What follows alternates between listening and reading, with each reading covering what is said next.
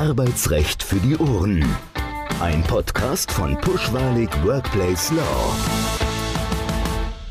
Herzlich willkommen zur ersten Folge des Jahres 2024 des PWWL Podcasts rund um das Arbeitsrecht von Pushwalig Workplace Law. Ich freue mich, Sie erstmals auf dieser Seite des Tisches als Moderator des Podcasts begrüßen zu dürfen. Wir wollen Sie auch in diesem Jahr wieder über aktuelle Entwicklungen, wichtige Themen rund um das Arbeits- und auch Datenschutzrecht informieren und planen auch ein paar Neuerungen für unseren Podcast im Laufe dieses Jahres. Bleiben Sie also gespannt und abonnieren Sie den Podcast, sodass Sie keine Folge verpassen. Als Gast in der ersten Ausgabe 2024 begrüße ich ganz herzlich einen unserer PWL-Namenspartner, Thomas Wahrlich, mit dem ich jetzt schon seit über 20 Jahren zusammenarbeiten darf. Herzlich willkommen, Thomas. Danke, lieber Michael. Ich freue mich auch, in der ersten Folge 24 dabei sein zu dürfen. Thomas ist Leiter unserer Projektestrukturierung, war auch im letzten Jahr bereits Gast im Podcast, damals zu dem Thema Sozialplanvolumen. Wenn Sie die Folge damals verpasst haben und Sie gerne noch hören möchten, es war die Folge 5 im Mai 2023 und sie ist ebenso wie alle anderen Folgen auch weiterhin verfügbar.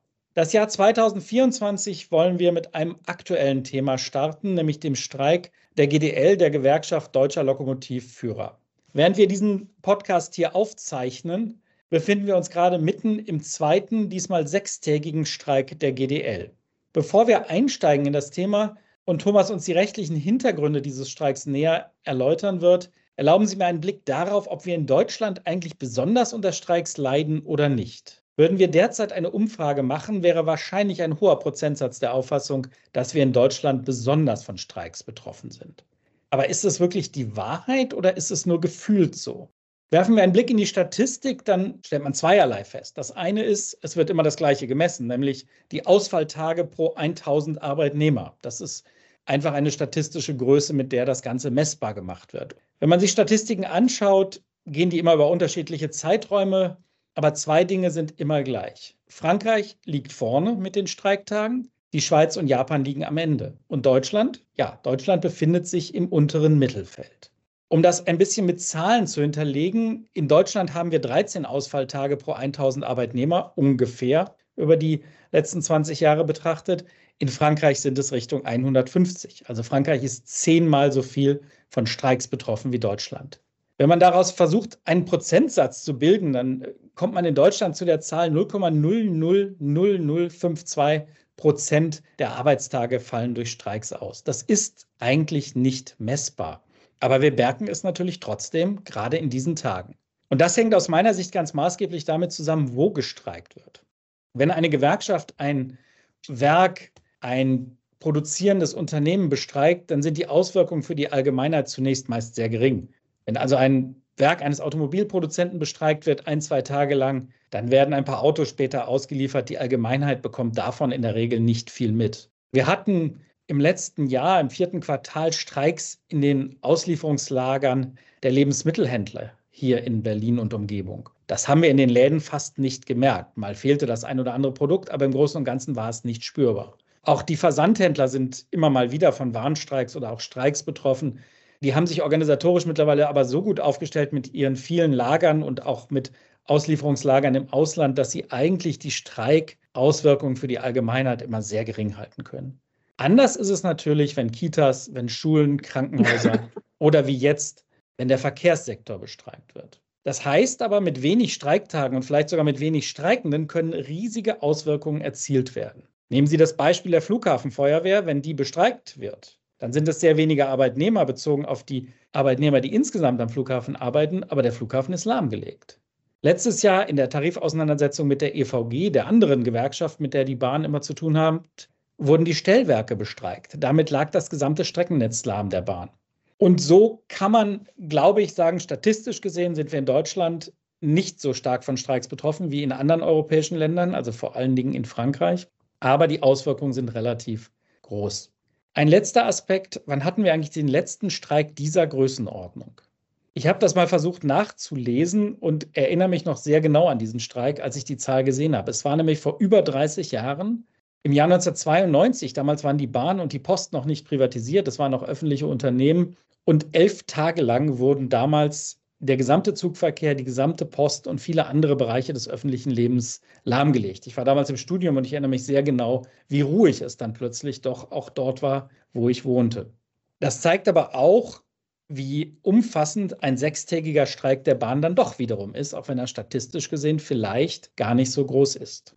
Das als Vorbemerkung dazu, wie stark wir in Deutschland von Streiks betroffen sind. Und nun nähern wir uns oder schauen wir doch mal auf die rechtlichen Rahmenbedingungen des Streiks. Aber bevor wir uns über die rechtlichen Rahmenbedingungen unterhalten, vorab die Frage an dich, Thomas. Was will die GDL eigentlich mit diesem Streik erreichen? Es geht nicht primär oder nicht ausschließlich um höhere Löhne, sondern die GDL verfolgt ja weitere Ziele. Vielleicht kannst du die einmal kurz darstellen, damit wir das auch ein bisschen besser einordnen können. Äh, gerne, lieber Michael, und vielen Dank für diesen auch für mich spannenden Vorspann mit wirklich neuen Erkenntnissen. Was die GDL will, ich glaube, da muss man differenzieren zwischen dem, was sie kommuniziert und dem, was sie möglicherweise wirklich will.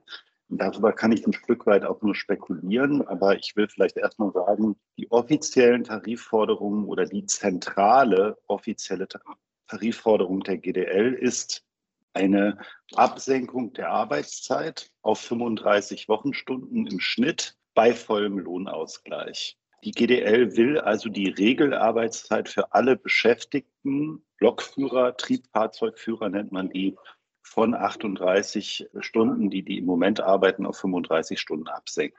Das ist ihre zentrale Tarifforderung und in allen Auseinandersetzungen mit allen Bahnunternehmen war die, ein Eingehen auf diese Forderung der GDL immer der Knackpunkt dafür, ob man bestreikt wurde oder ob man an den Verhandlungstisch zurückkehren konnte.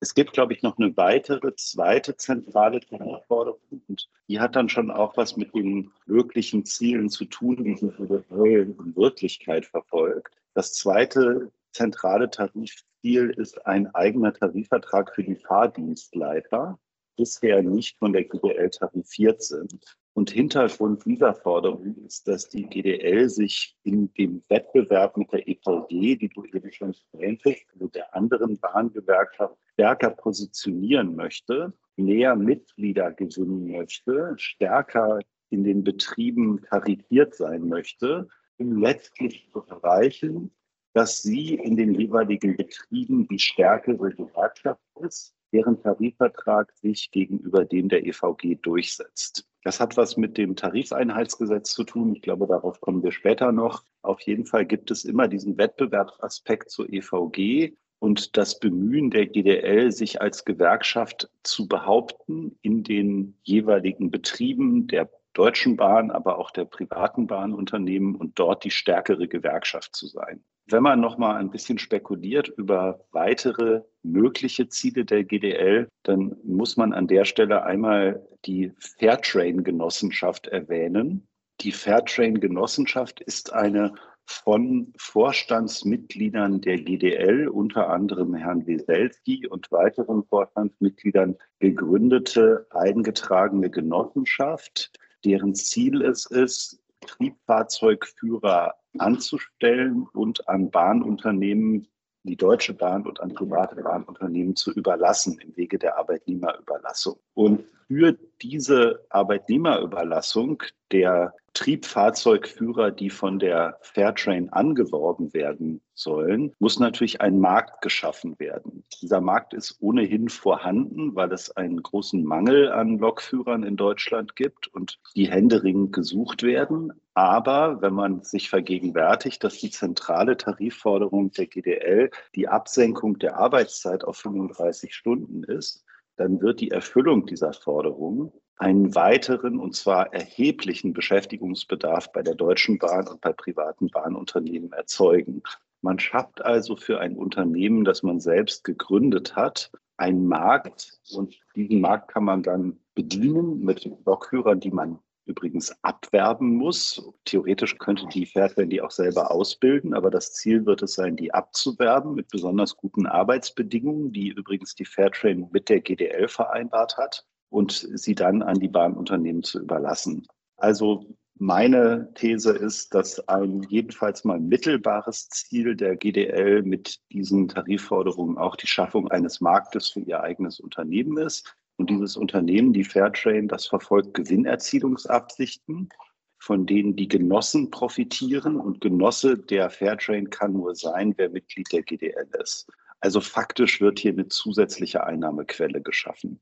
Ja, ein sehr komplexes Bild, was sich dem einfachen Bahnkunden gar nicht so erschließt. Du hast erwähnt, die EVG, du hast das Wort Tarifeinheit schon gebracht. Wir haben ja seit Juni 2015 das Tarifeinheitsgesetz und die GDL ist, was ihre Mitgliederzahl angeht, im Vergleich zur EVG die deutlich kleinere Gewerkschaft.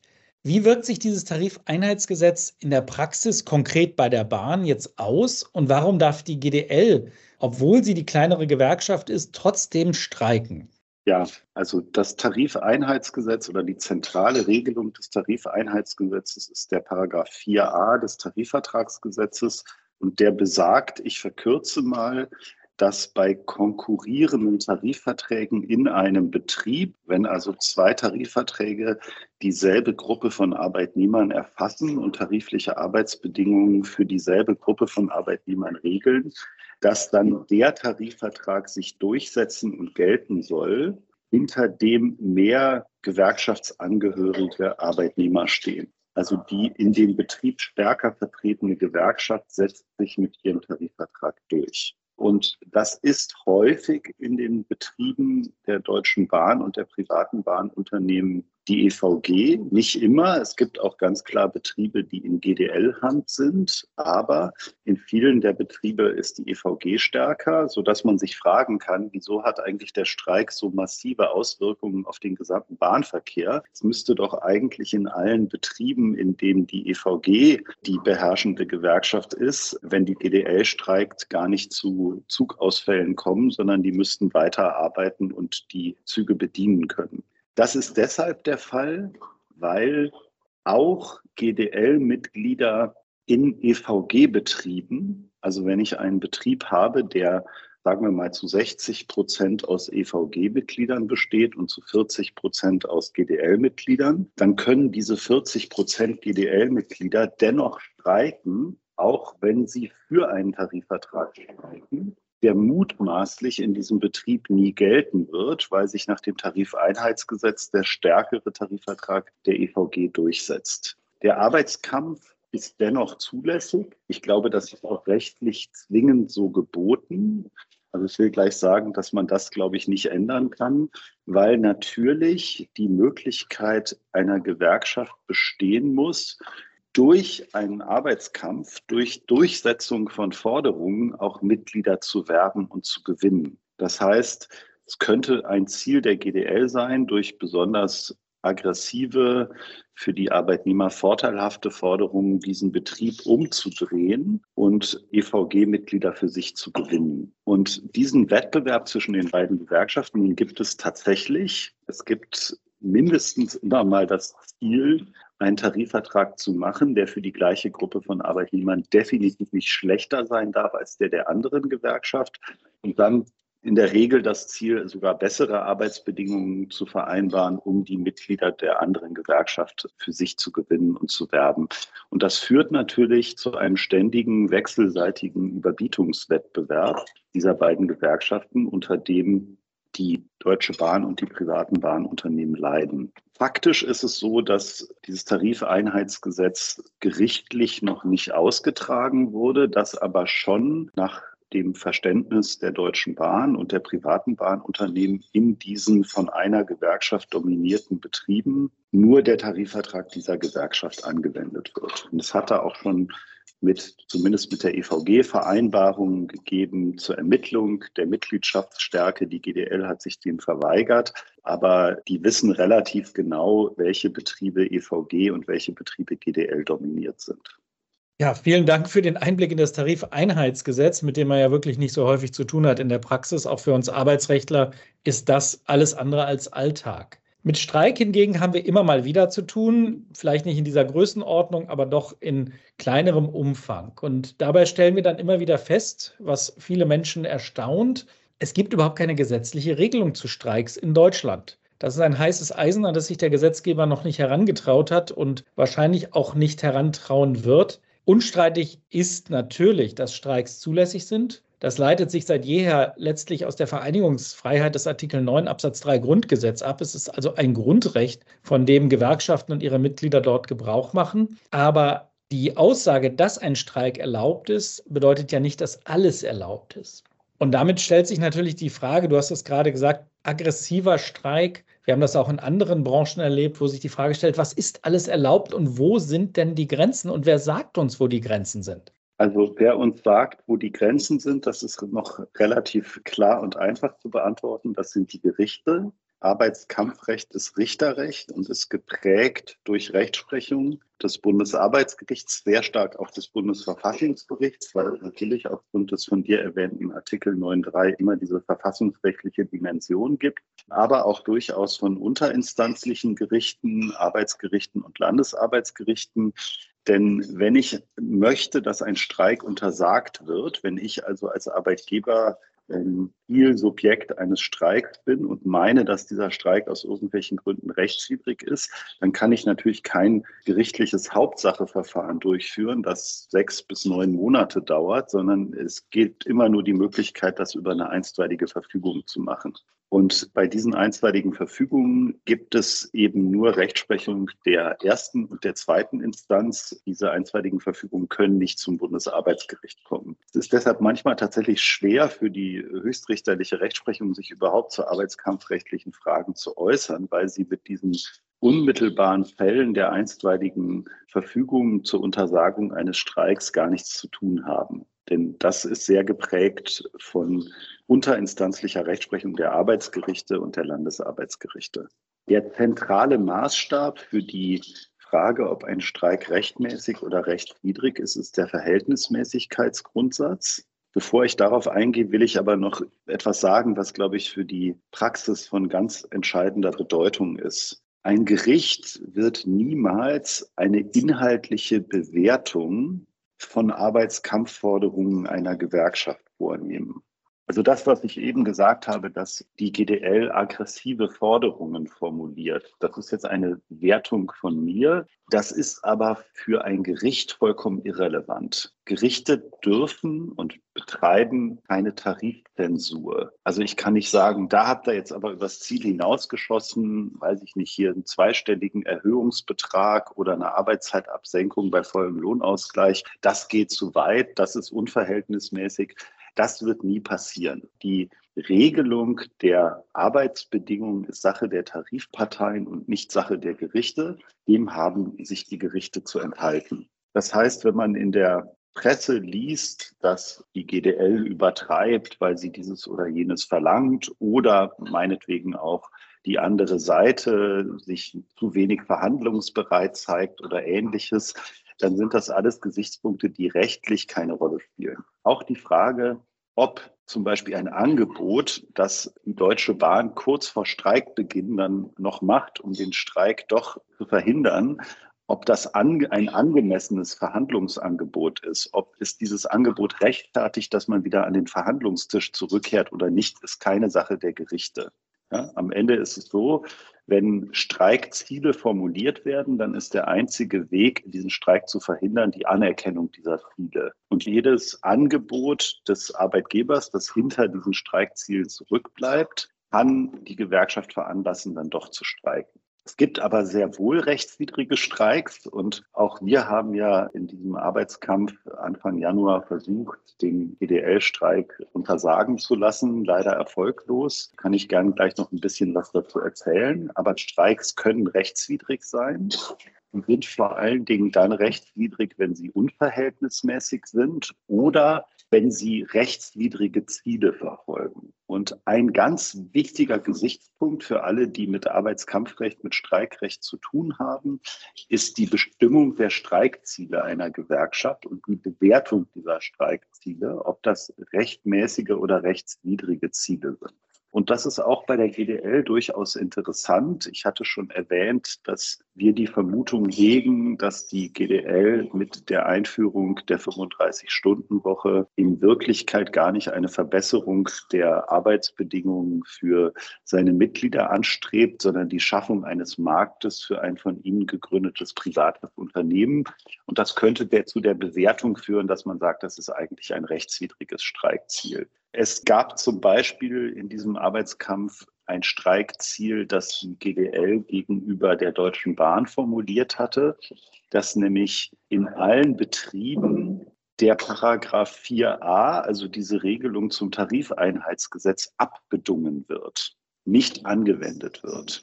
Auch das dürfte ein rechtswidriges Streikziel sein, weil das nur durch eine Vereinbarung möglich sein wird, an der alle drei Beteiligten, also auch die EVG, teilnehmen. Ich kann nicht bilateral eine Regelung zu Lasten eines Dritten treffen, also hier der EVG.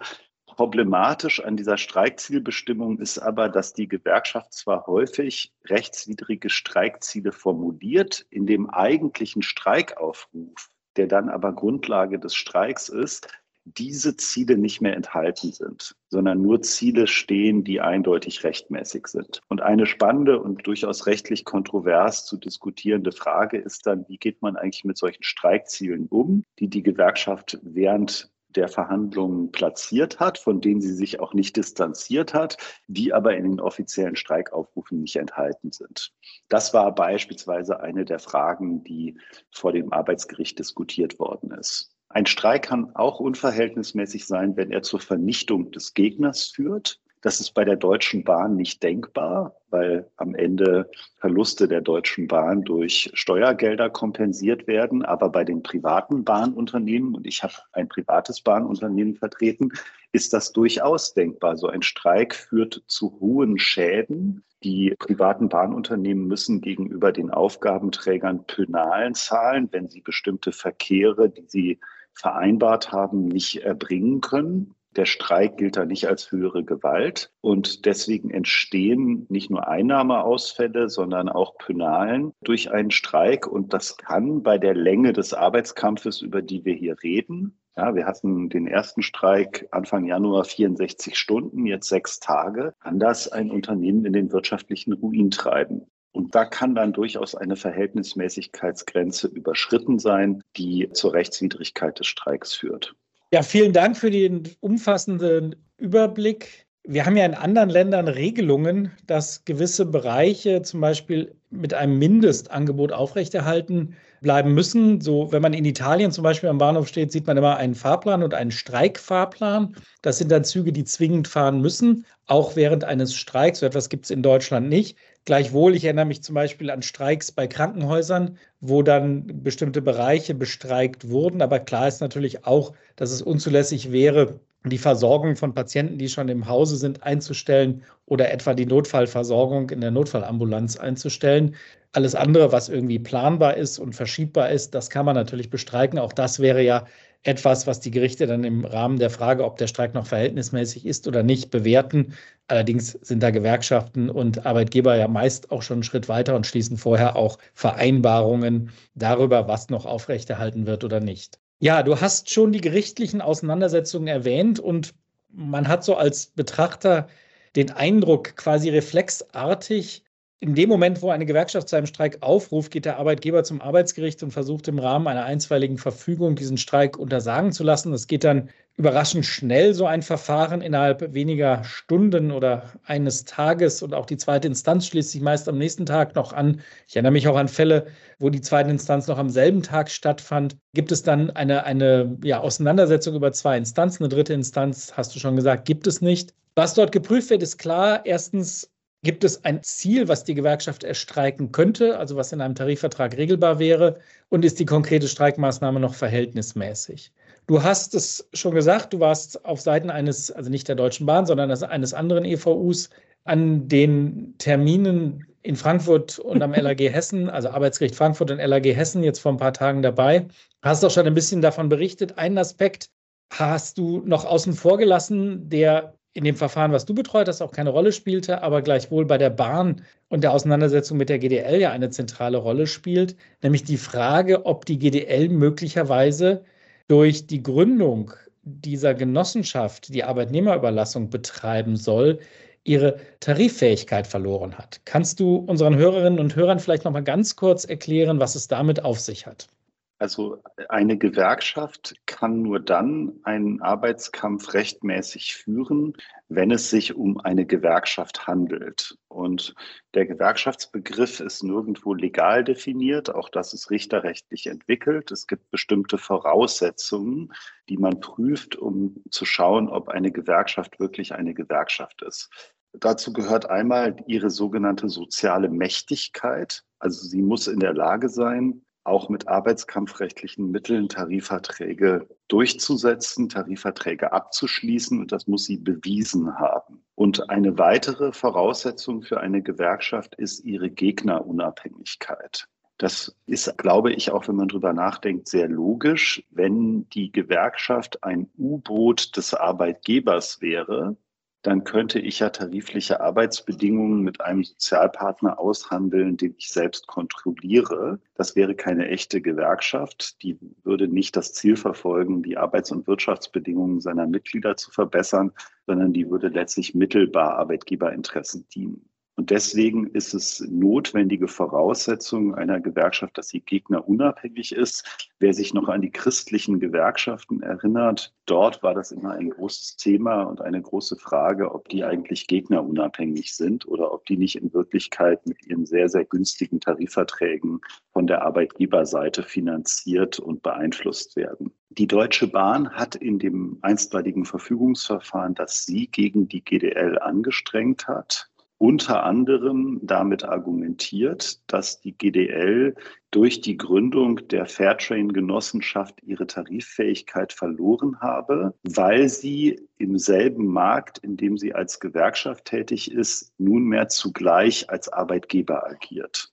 Ob das derselbe Markt ist, darüber kann man sich dann schon mal streiten, weil das Geschäft der Fairtrain ist ja Arbeitnehmerüberlassung, ist also letztlich ein Personaldienstleister und nicht der Betrieb von Schienenverkehr. Aber wenn man das sich in der Satzung anschaut, dann ist natürlich der Zweck der Fairtrain ganz klar die Überlassung von Triebfahrzeugführern an Bahnunternehmen. Ich würde also schon sagen, dass sie in diesem Schienenfahrzeugmarkt ein Player sind oder ein Player werden wollen. Und man kann dann schon die Frage stellen, ob die GDL dadurch, dass sie in demselben Markt dem Schienenfahrzeugmarkt, in dem sie als Gewerkschaft agiert, zugleich ein Unternehmen gegründet hat und als Unternehmen tätig ist, nicht diese Gegnerunabhängigkeit verloren hat. Das war jedenfalls eine Argumentation, die die Deutsche Bahn in dem einstweiligen Verfügungsverfahren vorgebracht hat. Es gibt allerdings ein eigenes Verfahren zur Feststellung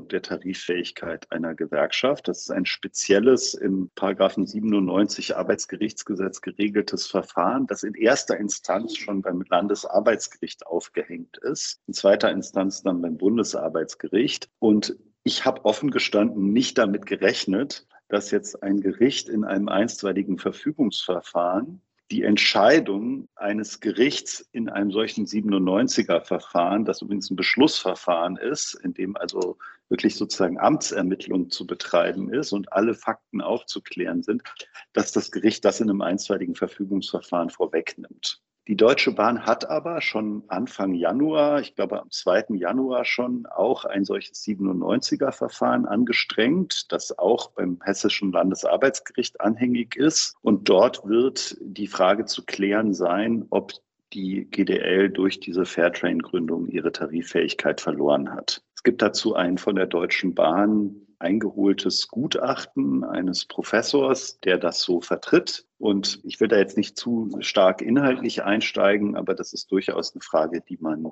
diskutieren kann. Eines der wesentlichen Argumente der Gegenseite, also der GDL-Anwälte, war Erstens, das ist nichts für ein summarisches Verfahren. Dafür gibt es dieses 97er-Verfahren. Im summarischen Verfahren könnt ihr hier nicht der GDL die Tariffähigkeit aberkennen. Und zweitens, diese Fairtrain-Genossenschaft ist doch überhaupt noch nicht operativ tätig geworden. Die hat noch keinen einzigen Arbeitnehmer überlassen. Wir reden hier sozusagen über ein theoretisches Konstrukt. Die ist zwar gegründet worden, aber sie ist noch nicht operativ tätig. Und das wird sich aber, davon gehe ich jedenfalls mal aus, in den kommenden Monaten ändern. Ich weiß nicht, wie groß deren Rolle in diesem Markt sein wird und wo sie ihre Triebfahrzeugführer abwerben wird. Aber äh, mit der, ich sag mal, bedeutenderen Rolle, die die Fairtrain vielleicht in näherer Zukunft spielt, rückt diese Frage natürlich immer mehr in den Fokus. Und ich glaube, jeder hat ein Störgefühl dabei, dass eine Gewerkschaft, die in einem Markt doch eine ganz klar marktbestimmende Bedeutung hat, in diesem selben Markt zugleich als Unternehmen tätig ist und ich sag mal über die Marktsteuerung, die sie als Gewerkschaft betreibt, den Markt zugunsten ihres eigenen Unternehmens beeinflussen kann. Das ist, ich sage das jetzt mal so ganz platt, unter Compliance-Gesichtspunkten irgendwie problematisch. Und ob das über die Aberkennung der Tarifunfähigkeit richtig sanktioniert wird, darüber kann man sich streiten. Es kann auch andere Gründe geben, warum das nicht in Ordnung ist. Aber die Frage wird auf jeden Fall einer Klärung zugeführt werden. Und möglicherweise hat die GDL sich mit dieser Fairtrain-Gründung die Finger verbrannt. Das werden wir sehen. Lieber Thomas, herzlichen Dank für die tiefen Einblicke in die Tarifauseinandersetzung diverser Bahnunternehmen mit der GDL. Das ist ja nicht nur die Deutsche Bahn, es sind ganz viele andere auch betroffen. Wenn wir also demnächst wieder einen neuen Streikaufruf der GDL sehen und Sie haben den Eindruck, dass sich der ein oder andere darüber freut, dann ist er entweder Gewerkschafter oder Arbeitsrechtler. Für uns Arbeitsrechtler sind das höchst spannende Fragen, interessante Themen, mit denen wir auch nicht alltäglich zu tun haben, wo es aber doch sehr, sehr viel, jedenfalls aus juristischer Sicht, Spaß macht, sich damit zu befassen. Ich hoffe aber trotz allem für alle, dass die Streiks nicht so weitergehen wie jetzt, denn auch wir leiden natürlich darunter. Immer wenn wir zu einem Gerichtstermin, zu einem Mandanten oder sonst wohin fahren wollen, haben wir natürlich genau die gleichen Einschränkungen wie jeder andere Kunde auch. Also insofern hoffen wir doch, dass es bald eine Einigung gibt und wir wieder ganz normal mit der Bahn verreisen können. Herzlichen Dank, Thomas, und herzlichen Dank auch an unsere Hörerinnen und Hörer dass Sie diesen Podcast gehört haben. Es war eine lange Ausgabe, aber es war, glaube ich, nötig angesichts der Komplexität des Themas. Wenn Sie interessante Themen haben, wo Sie denken, das wäre doch auch mal ein Thema für den Podcast, schreiben Sie uns eine E-Mail an podcast.pwwl.de und ansonsten hoffen wir, dass wir Sie auch mit der nächsten Folge wieder begeistern können. Vielen Dank. Arbeitsrecht für die Ohren. Ein Podcast von Pushwalig Workplace Law.